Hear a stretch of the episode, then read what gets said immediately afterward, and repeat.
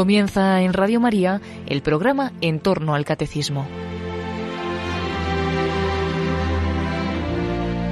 Como ampliación del tema que el padre Luis Fernando de Prada está explicando en su programa del Catecismo de la Iglesia Católica sobre la redención de nuestros pecados que Cristo ha realizado por su pasión y resurrección, les ofreceremos en este inicio de Cuaresma la reposición de dos programas del padre José María Iraburu sobre el pecado.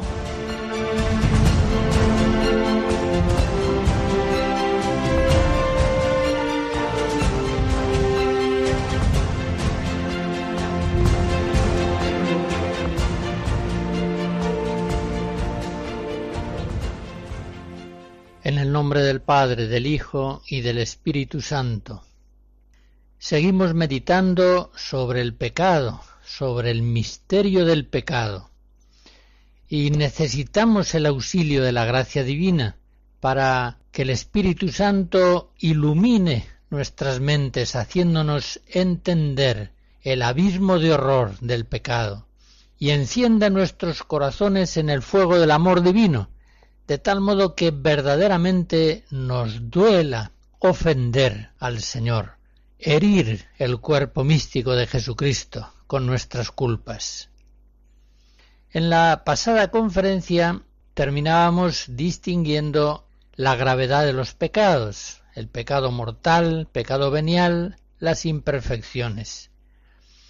Haré ahora algunas observaciones sobre la evaluación de nuestros pecados concretos. A la hora de evaluar en concreto la gravedad de ciertos pecados que hemos cometido, surgen a veces en nuestras conciencias problemas no pequeños. Voy a señalar seis criterios para discernir a la luz de la fe esa gravedad concreta de nuestros pecados. En primer lugar, quiero hacer notar que, aunque somos personas humanas, en realidad hacemos pocos actos humanos. Esta afirmación puede parecer paradójica, pero la explicaré. Si entendemos por actos humanos aquellos que proceden de conocimiento y de libertad, hemos de reconocer que la mayoría de los hombres somos bastante torpes espiritualmente, somos carnales. Y muchos de nuestros actos vienen impulsados simplemente por la costumbre, por las circunstancias, pero no proceden de conocimiento, del entendimiento y de voluntad libre. Por tanto, propiamente no son actos humanos, al menos en el sentido moral pleno de la palabra. Por eso decía Jesús crucificado, no saben lo que hacen. Muchas veces la gravedad de nuestras culpas se ve atenuada por la ignorancia, por la inadvertencia. Más aún, aquellos que reiteran mucho sus pecados, ponen sus almas tan a oscuras que acaban muchas veces confundiendo el mal y el bien. Por una parte, la falta de conocimiento nos exime en cierto modo de culpa, pero por otra parte somos muchas veces culpables de esa falta de conocimiento a la luz de la fe. Recuerden aquello que decía Jesucristo, lo leemos en Juan 3, todo el que obra el mal aborrece la luz y no viene a la luz, para que sus obras no sean reprendidas. En cambio, el que obra la verdad viene a la luz, para que sus obras sean manifiestas, pues están hechas en Dios. ¿Cuántas veces somos culpables del oscurecimiento de nuestra conciencia. ¿Cuántas veces hemos de pedir al Señor, como se hace en el Salmo 18, Señor, ¿quién conoce sus faltas? Absuélveme de lo que se me oculta. Es decir, perdóname, Señor, por esos pecados que permanecen ocultos a mi conciencia precisamente por la oscuridad de mi alma. Ahora bien, hemos de considerar que si en aquello que en nuestra conciencia tenemos iluminado, consciente, nos empeñamos sinceramente en no ofender a Dios, llegaremos a no ofenderle tampoco en aquellas cosas de las que ahora apenas somos conscientes. Vamos pues creciendo al mismo tiempo en fidelidad a la gracia de Dios y en conocimiento lúcido de nuestras conciencias. Una segunda observación. La gravedad o levedad de un pecado concreto ha de ser juzgada según el pensamiento de la fe, es decir, a la luz de la Sagrada Escritura, de la enseñanza de la Iglesia, y no ha de ser juzgada según el temperamento personal o el ambiente en que vivimos. De otro modo, los errores en la evaluación de nuestros pecados pueden ser enormes. Pero de hecho sucede así, que las personas juzgan frecuentemente la gravedad de sus culpas según su temperamento, según su modo de ser. Pongo algún ejemplo. Imaginen un caballero antiguo que no hace casi problema de conciencia a la hora de matar en duelo a otro hombre con una motivación de pura vanidad de honor mundano ofendido. Pero en cambio ese mismo caballero, si dijera una mentira grave, sentiría terriblemente manchado su honor y su conciencia. Bien, aquí ya nos damos cuenta de que una mentira tiene una cierta gravedad, pero un asesinato es mucho más grave. Pongamos otro ejemplo. Esta señora, muy piadosa, es incapaz de faltar en lo más mínimo contra la castidad, ni siquiera en el pensamiento, estando siempre alerta a evitar toda imaginación pecaminosa. Pero encontramos que trata de muy mala manera a su empleada, y sin embargo no ve en ello nada de malo, ve más bien una muestra noble de energía y de autoridad propia de aquel que es señor de otras personas. Ya ven ustedes que para esta buena señora muchos aspectos del Evangelio permanecen totalmente desconocidos. Y aún pondré un tercer ejemplo si ustedes me lo permiten, y si no me lo permiten también. Piensen cuántos matrimonios están profanando habitualmente la santidad de la unión conyugal, evitando los hijos por medio de medios anticonceptivos ilícitos.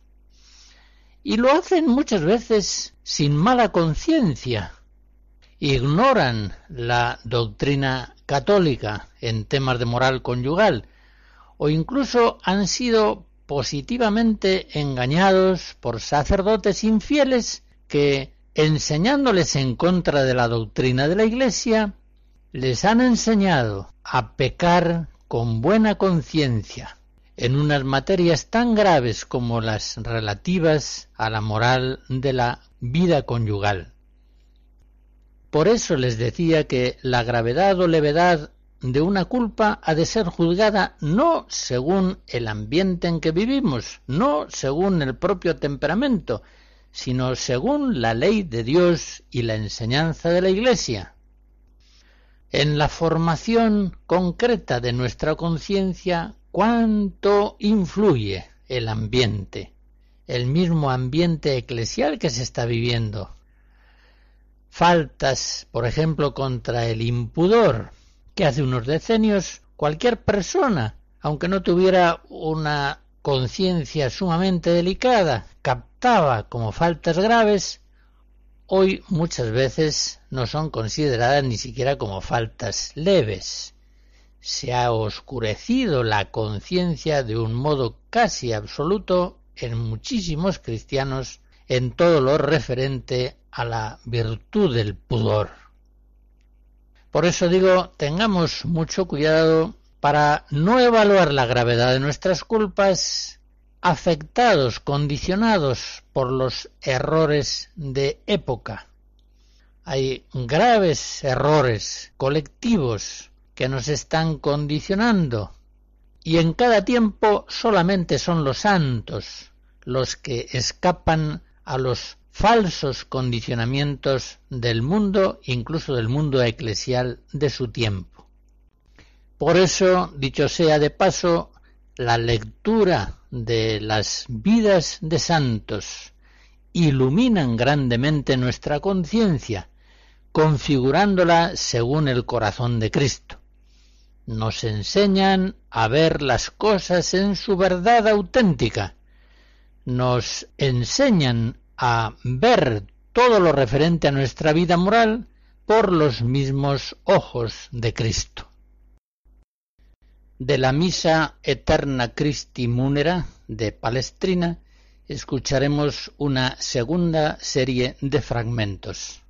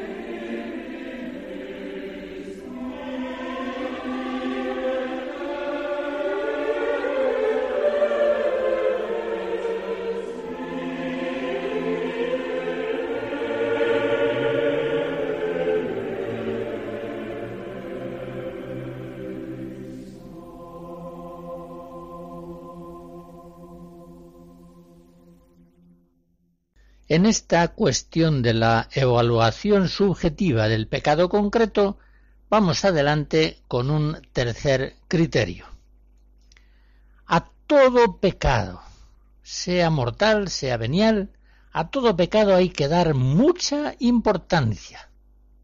Todo pecado es ofensa contra Dios, es resistencia a la acción del Espíritu Santo en nosotros y por tanto el dolor por la culpa ha de ser siempre máximo. Y en este sentido no tiene mayor interés llegar a saber si esta falta fue mortal, fue venial, fue plenamente consentida o no.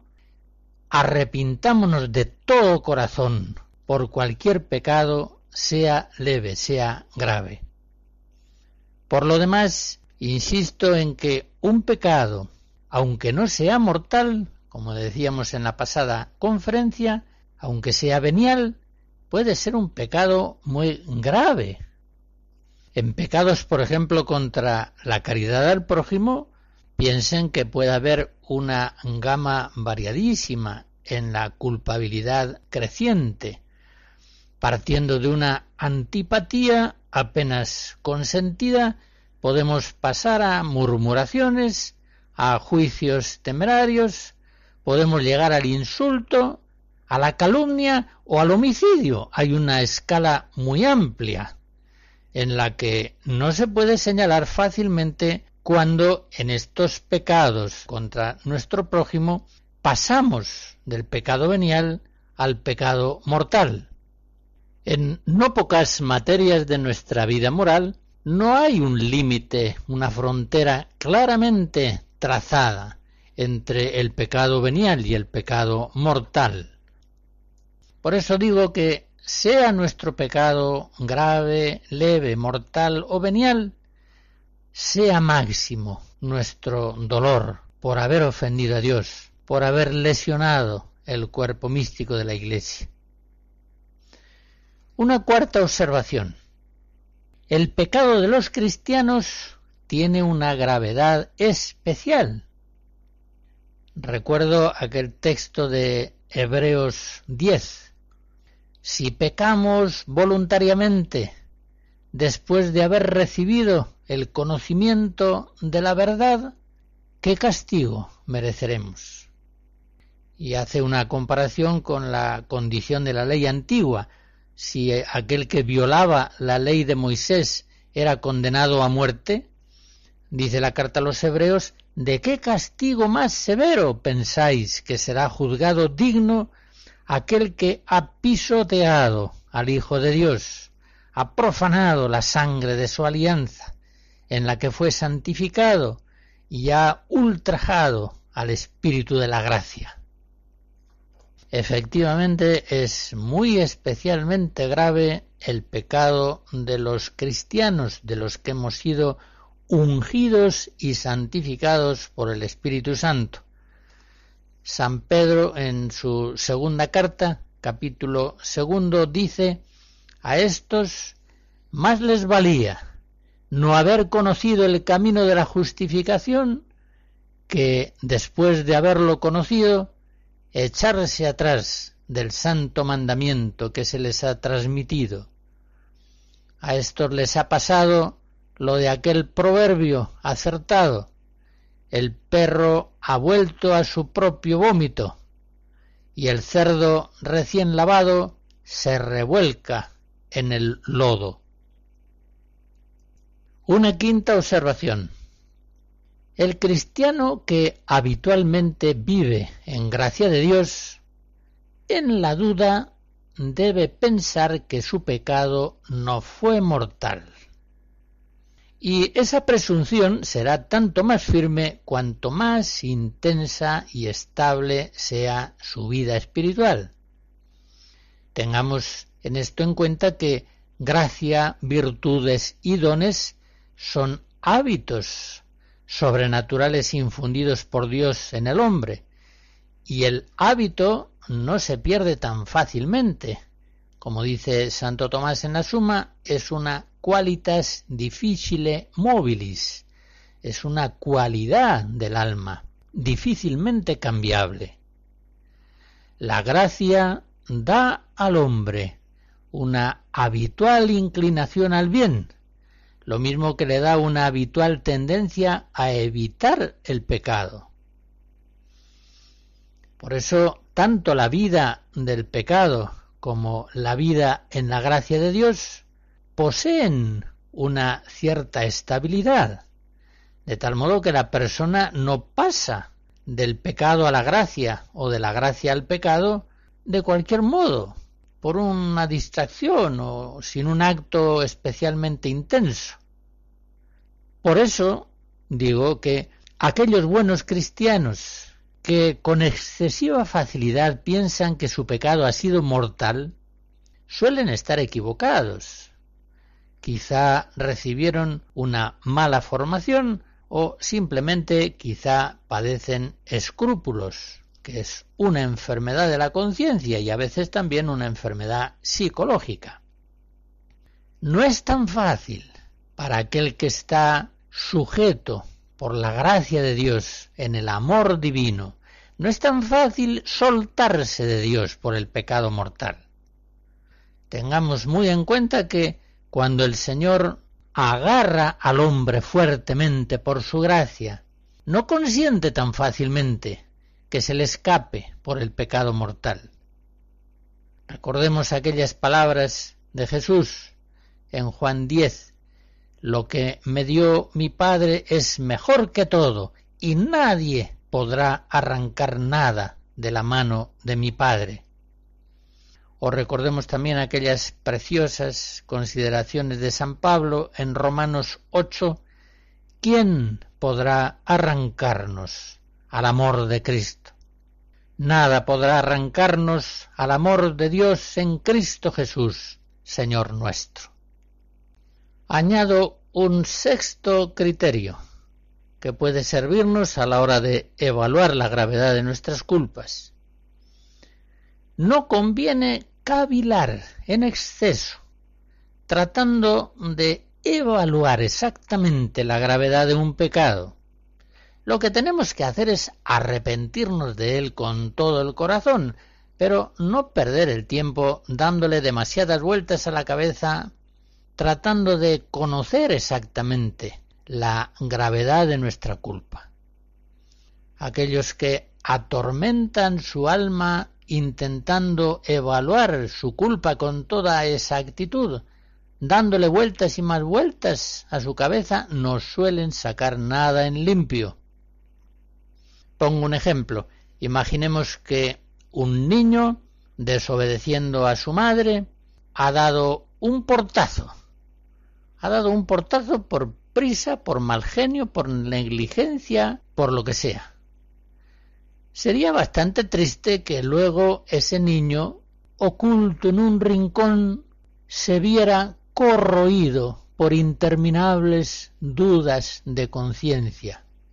¿Habrá sido mi desobediencia un pecado grave o leve y excusable?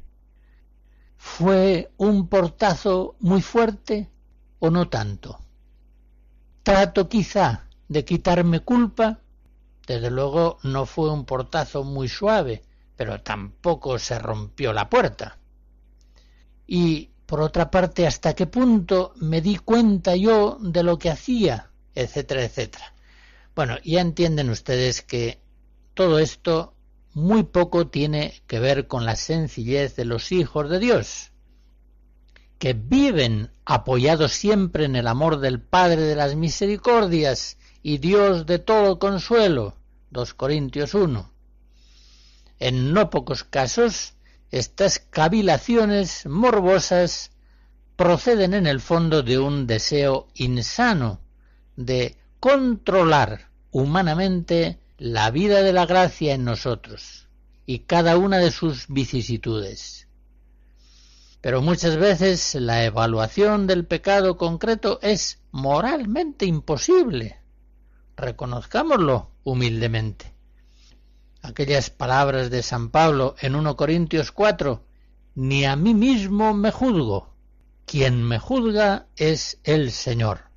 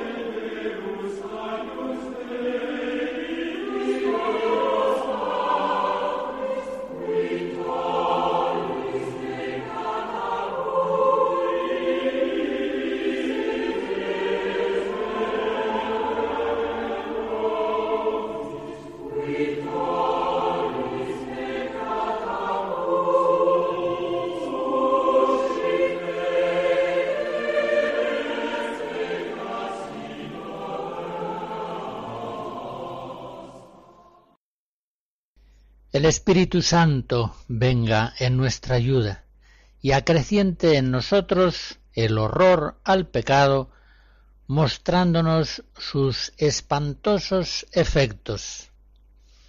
El pecado original, en primer lugar, produce en el hombre y en el mundo terribles consecuencias, efectos que se ven actualizados en cierta medida por todos los pecados personales posteriores. El concilio de Trento nos enseña según toda la tradición de la Iglesia y la enseñanza bíblica, que el pecado, según su gravedad, deja al hombre más o menos sujeto al demonio y que toda la persona de Adán, toda la persona humana, queda mudada en peor, según cuerpo y alma. La creación entera, nos dice el Génesis, se hace hostil al hombre, por cuyo pecado fue maldita la tierra. Y San Pablo expresa esto mismo diciendo que la creación quedó sujeta a la servidumbre de la corrupción. Romanos 8. Por supuesto que las consecuencias del pecado son muy diversas cuando se trata de pecados mortales o de pecados veniales. El pecado mortal separa al hombre de Dios, lo arranca del cuerpo místico de Cristo, le despoja del hábito resplandeciente de la gracia, profana el templo vivo de Dios. Por el pecado mortal se pierden todos los méritos adquiridos por las buenas obras, aunque al regresar a la gracia, ésta puede hacerlos revivir esos méritos. El pecador sujeto a Satanás se hace merecedor de la condenación eterna. Sencillamente el pecado de alguna manera aniquila a la persona, porque la separa de Dios, la separa de la fuente de su ser, de su vida, de todos sus bienes. Santa Catalina de Siena, doctora de la Iglesia, lo expresa muy bien cuando en una carta dice la criatura se convierte en lo que ama. Si yo amo el pecado, el pecado es nada, y he aquí que yo me convierto en nada. Y en otra ocasión dice Santa Catalina que el pecado es nada, menos que nada. El pecado efectivamente destroza al hombre, lo aplasta, lo atormenta, lo enferma, lo mata, porque le separa de Dios, que es su vida. Con toda razón, en el Salmo 37 llora el salmista y dice, no tienen descanso mis huesos a causa de mis pecados, mis culpas sobrepasan mi cabeza, son un peso superior a mis fuerzas. No hay parte ilesa en mi carne, estoy agotado, deshecho del todo. Estos son los efectos del pecado, concretamente del pecado mortal en el hombre. Y siempre los santos han tenido, como es lógico, una especial lucidez para entender la condición monstruosa del pecador. Santa Teresa de Jesús, en las primeras moradas, capítulo segundo, escribe No hay tinieblas más tenebrosas ni cosa tan oscura y negra que el pecador no lo esté mucho más. Si lo entendiesen los hombres, no sería posible a ninguno pecar. Y sigue diciendo, qué turbados quedan los sentidos y las potencias, se refiere al entendimiento y a la voluntad sobre todo, con qué ceguera, con qué mal gobierno quedan. Oí una vez a un hombre espiritual que no se extrañaba de las cosas que hiciese uno que está en pecado mortal, sino que se extrañaba de lo que no hacía en fin, el pecado mortal nos trae la muerte, la muerte temporal, y nos lleva a una condenación eterna. El pecado venial, por el contrario, no mata al hombre, pero sí le debilita, le enferma, le aleja un tanto de Dios, aunque no llegue a separarle de él. En todo caso, las consecuencias funestas de los pecados veniales, sobre todo cuando son reiterados, podrían resumirse a estas cuatro. En primer lugar, los pecados veniales refuerzan la inclinación que hay en nosotros al mal y de este modo dificultan el ejercicio de aquellas virtudes que con los actos buenos deberían haberse acrecentado. En segundo lugar, los pecados veniales predisponen al pecado mortal, como la enfermedad dispone a la muerte. Pues, como dice Jesús, Lucas 16, aquel que en lo poco es infiel, también es infiel en lo mucho. Las pequeñas infidelidades de los pecados veniales van preparando en la persona la gran infidelidad del pecado mortal. En tercer lugar, los pecados veniales nos privan de muchas gracias actuales que hubiéramos recibido en conexión con aquellas gracias actuales que rechazamos por el pecado venial. Pongo un ejemplo. Supóngase una persona que por pereza rechaza la gracia de asistir a un retiro al que le han invitado. Podría haber asistido, pero por pereza no acude. Se ve privado quizá de un encuentro con el Señor que hubiera sido decisivo para su vida. Como este podríamos poner tantos ejemplos.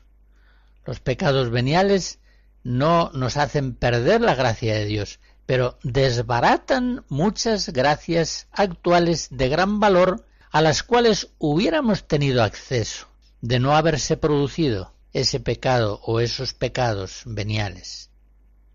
Y en cuarto lugar, los pecados veniales de este modo impiden que las virtudes lleguen a perfección por los dones del Espíritu Santo. Cuando hablábamos hace ya algunas conferencias pasadas de los dones del Espíritu Santo, decíamos cómo los dones del Espíritu Santo llevan a perfección el ejercicio de las virtudes. Pero esos dones son rechazados por aquellas personas que no dan importancia a los pecados veniales. Un autor espiritual del siglo XVII, el padre Lallemand, escribe Es extraño, por ejemplo, ver a tantos religiosos que no llegan a la perfección evangélica, después de haber permanecido en estado de gracia cuarenta o cincuenta años. Bueno, esto todos lo hemos visto, personas buenas, con misa y oración diarias, con ejercicios piadosos y que sin embargo no acaban de llegar a la santidad. Y sigue diciendo el padre el alemán, no hay por qué extrañarse, pues los pecados veniales que continuamente cometen tienen como atados los dones del Espíritu Santo de tal modo que no es raro que se vean en ellos sus efectos. Si estos religiosos se dedicasen a purificar su corazón, se refiere de tantos pecados veniales, entonces el fervor de la caridad crecería en ellos cada vez más, y los dones del Espíritu Santo resplandecerían en toda su conducta realmente no nos damos cuenta del daño que nos hacemos a nosotros mismos por medio de los pecados veniales y del daño que causamos en nuestros hermanos, tanto en lo espiritual como en lo material. Lo trato de expresar con algunos ejemplos. Una mujer con su desorden, no se trata de un pecado grave, pero si es un pecado venial, puede serlo, con su impuntualidad, con su charlatanería, defectos menores, pueden llevar a su marido al borde de la desesperación. Son pecados veniales, pero producen efectos a veces desastrosos. Un jefe de taller o de oficina puede con sus manías hacer que el trabajo sea para sus subordinados un verdadero purgatorio diario. Piensen, por poner también otro ejemplo, en la vida de un sacerdote, un párroco. Sus malos genios ocasionales pueden alejar de la Iglesia a no pocas personas. Es decir, los pecados veniales pueden causar tremendos daños materiales y espirituales. Las culpas pueden ser leves, pero los males por esas culpas causados pueden ser muy grandes. Y a la hora de hablar de las consecuencias del pecado, no ignoremos las consecuencias del pecado en la otra vida, que son las consecuencias más importantes. Hasta ahora he puesto algunos ejemplos sobre las consecuencias del pecado en la vida presente, pero pensemos que vamos a ser juzgados en orden a la vida eterna por las obras buenas o malas que en este mundo hemos realizado. Recordemos que en el purgatorio, es decir, en el purificatorio, han de ser expiadas todas las penas temporales que no han sido expiadas en esta vida. Esto nos hace ver que las consecuencias de los pecados veniales llegan incluso al cielo, restando a la persona un más alto grado de unión con Dios, de gozo eterno. La glorificación de Dios, la bienaventuranza del justo, su fuerza para interceder en favor de sus hermanos, tendrán un grado correspondiente al grado de crecimiento en la gracia. Pero los pecados, también los pecados veniales, si no fueron seguidos de una penitencia suficiente, frenan, han frenado el crecimiento en la gracia y han producido así en la persona disminuciones cuyas consecuencias pueden ser eternas.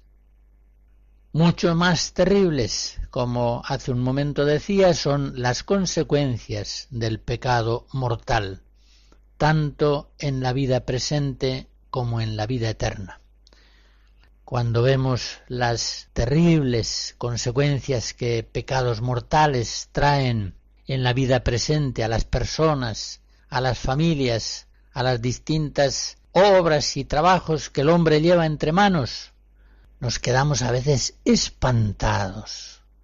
Cuántos sufrimientos, cuántas injusticias, soledades, enfermedades vienen del pecado mortal, cuántos odios, cuántas amarguras.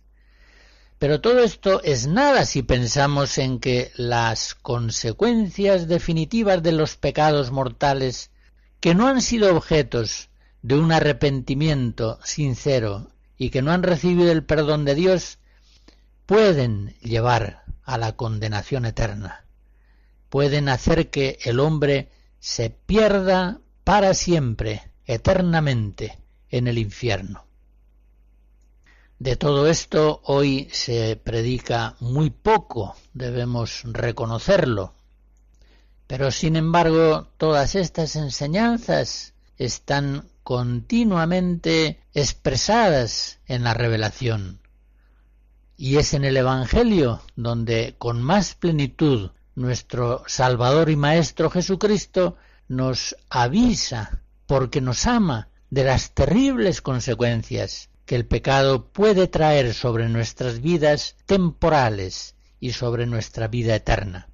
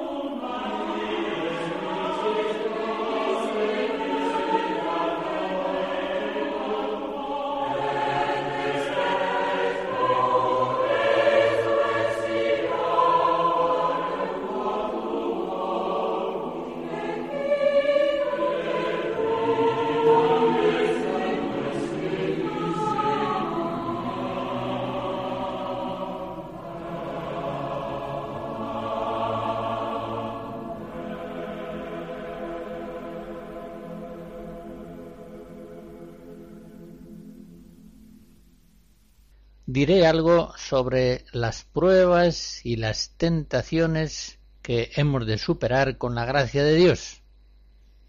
Como las virtudes crecen por actos intensos, y como la persona no suele realizarlos como no se vea apremiada por la situación, por eso Dios permite en su providencia ciertas pruebas que aprietan al hombre, por ejemplo la enfermedad, dando siempre su gracia para que estas pruebas sean ocasión provechosa para el crecimiento espiritual, para la purificación del corazón.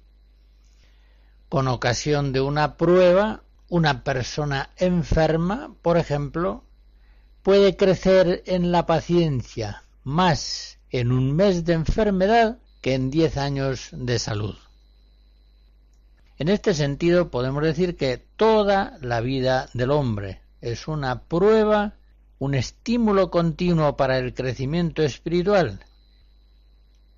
Pero digamos algo de las tentaciones diabólicas.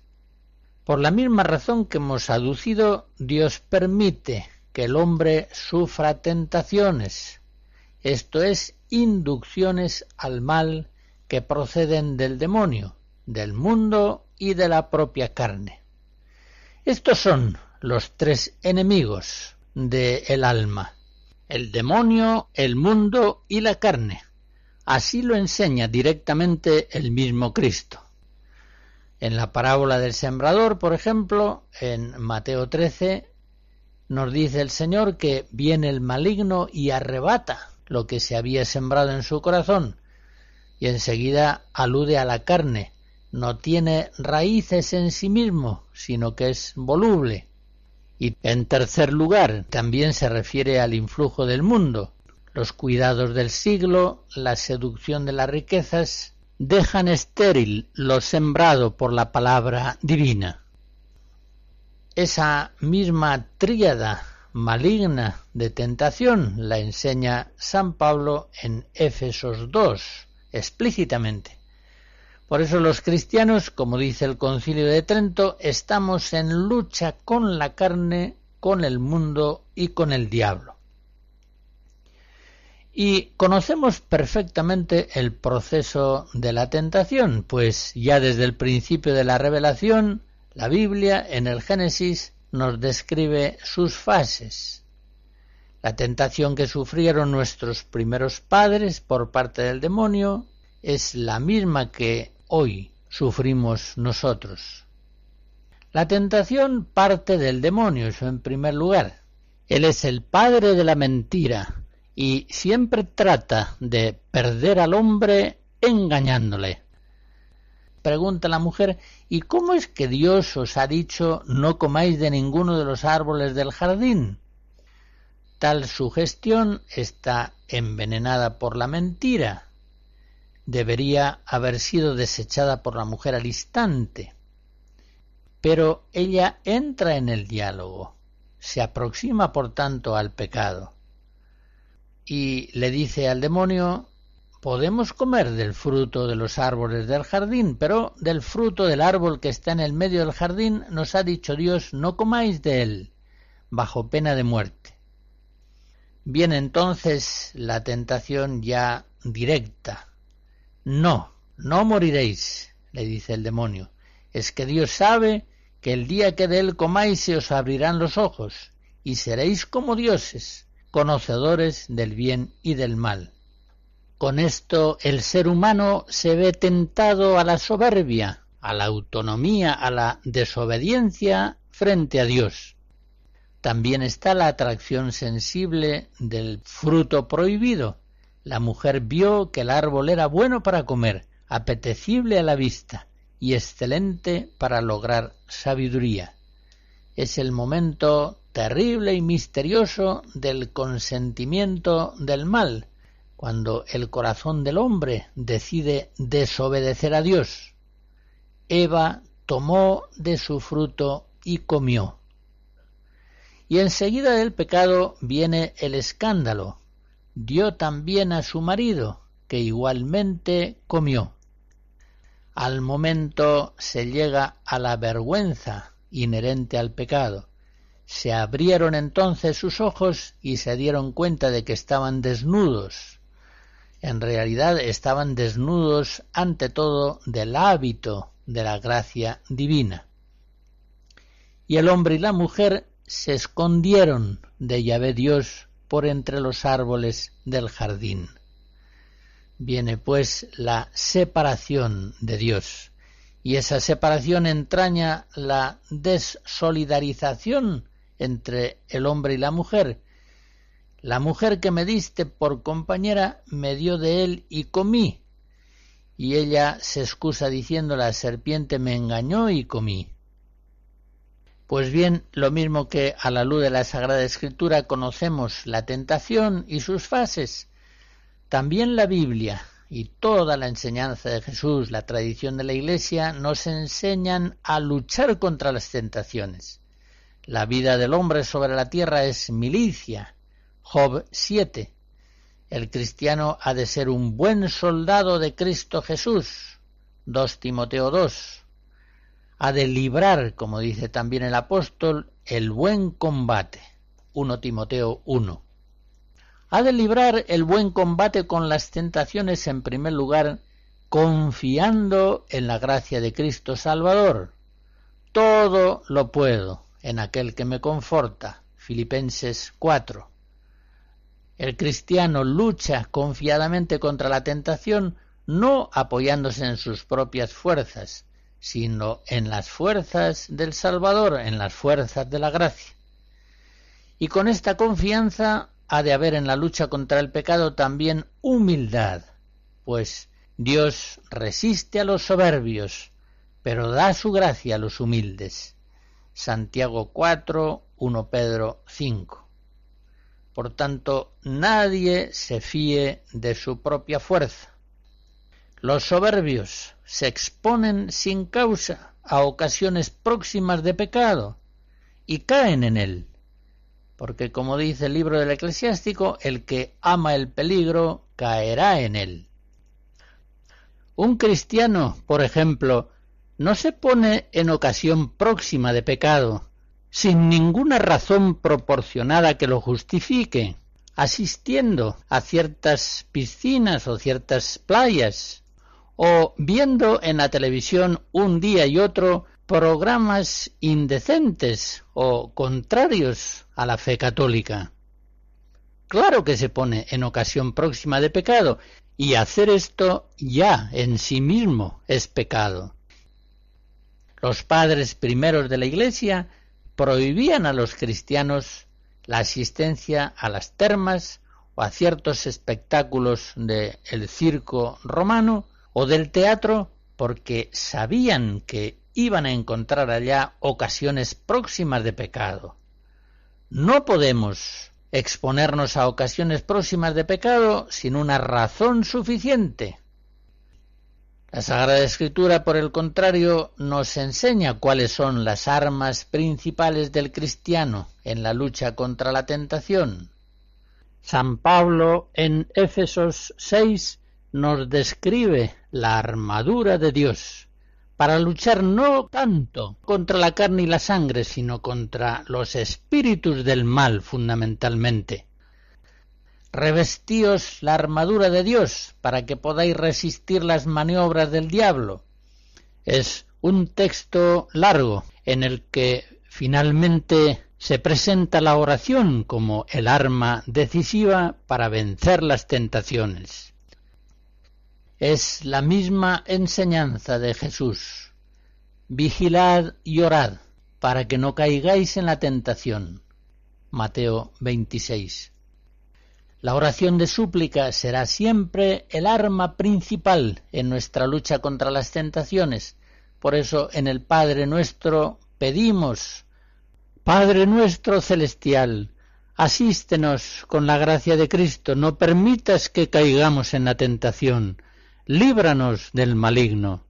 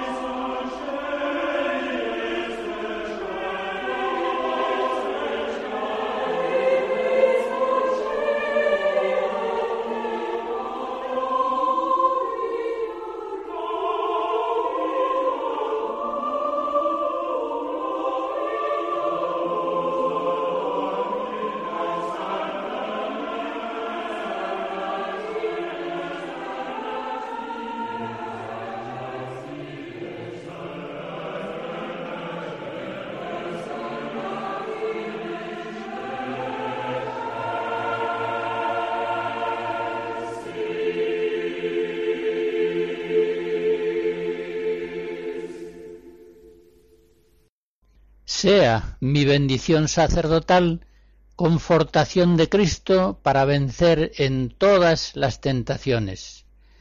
La bendición de Dios Todopoderoso, Padre, Hijo y Espíritu Santo, descienda sobre ustedes y les guarde siempre.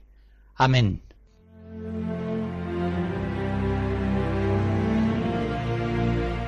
Finaliza el programa en torno al catecismo este sábado como ampliación del tema que el padre Luis Fernando de Prada está explicando en su programa sobre el catecismo de la Iglesia Católica, sobre la redención de nuestros pecados que Cristo ha realizado por su pasión y resurrección.